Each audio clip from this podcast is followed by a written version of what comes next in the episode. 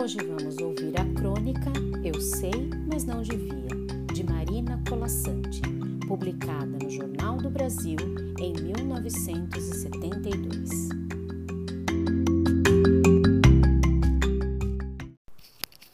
Eu sei que a gente se acostuma, mas não devia. A gente se acostuma a morar em apartamento de fundos e a não ter outra vista que não seja as janelas ao redor. E porque não tem vista, logo se acostuma a não olhar para fora. E porque não olha para fora, logo se acostuma a não abrir de todo as cortinas. E porque não abre as cortinas, logo se acostuma a acender mais cedo a luz. E à medida que se acostuma, esquece o sol, esquece o ar, esquece a amplidão.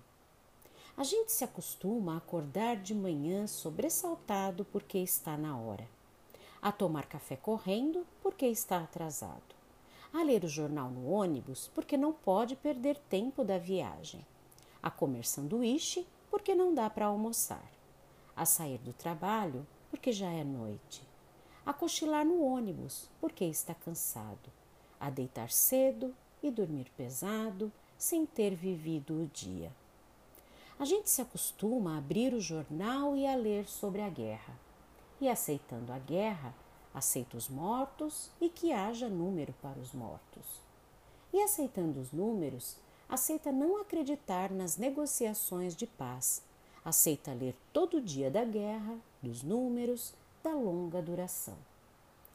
A gente se acostuma a esperar o dia inteiro e ouvir no telefone: Hoje não posso ir. A sorrir para as pessoas sem receber um sorriso de volta a ser ignorado quando precisava tanto ser visto. A gente se acostuma a pagar por tudo o que deseja e o de que necessita, e a lutar para ganhar o dinheiro com que pagar, e a ganhar menos do que precisa, e a fazer filas para pagar, e a pagar mais do que as coisas valem, e a saber que cada vez pagará mais, e a procurar mais trabalho para ganhar mais dinheiro para ter com que pagar nas filas em que se cobra. A gente se acostuma a andar na rua e a ver cartazes, a abrir as revistas e a ver anúncios, a ligar a televisão e a ver comerciais, a ir ao cinema e engolir publicidade, a ser instigado, conduzido, desnorteado, lançado na infindável catarata dos produtos. A gente se acostuma à poluição, às salas fechadas de ar-condicionado e cheiro de cigarro, à luz artificial de ligeiro tremor, ao choque que os olhos levam na luz natural, às bactérias da água potável, à contaminação da água do mar, à lenta morte dos rios.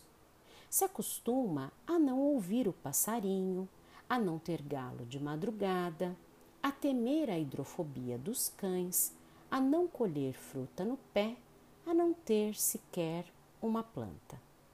A gente se acostuma a coisas demais para não sofrer. Em doses pequenas, tentando não perceber, vai se afastando uma dor aqui, um ressentimento ali, uma revolta a colar. Se o cinema está cheio, a gente senta na primeira fila e torce um pouco o pescoço. Se a praia está contaminada, a gente só molha os pés e sua no resto do corpo. Se o trabalho está duro, a gente se consola pensando no fim de semana. E se no fim de semana não há muito o que fazer, a gente vai dormir cedo e ainda fica satisfeito porque tem sempre sono atrasado. A gente se acostuma para não se ralar na aspereza, para preservar a pele.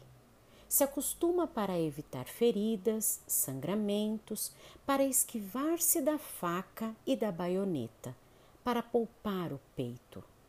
A gente se acostuma para poupar a vida que aos poucos se gasta e que gasta de tanto acostumar, se perde de si mesma.